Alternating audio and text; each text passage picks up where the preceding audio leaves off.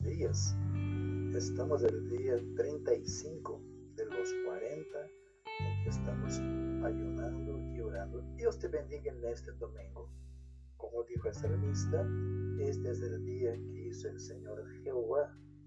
Alegrémonos, regocijémonos en Él. Que Dios bendiga tu domingo. Aprovechando el tiempo de oración, vamos a estar intercediendo por cada miembro de la familia.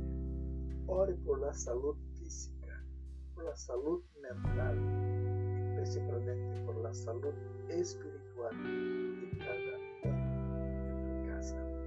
Leyendo Efesios 3, 16, 1 Pedro 2, 21, 1 Corintios 10, 11 Santiago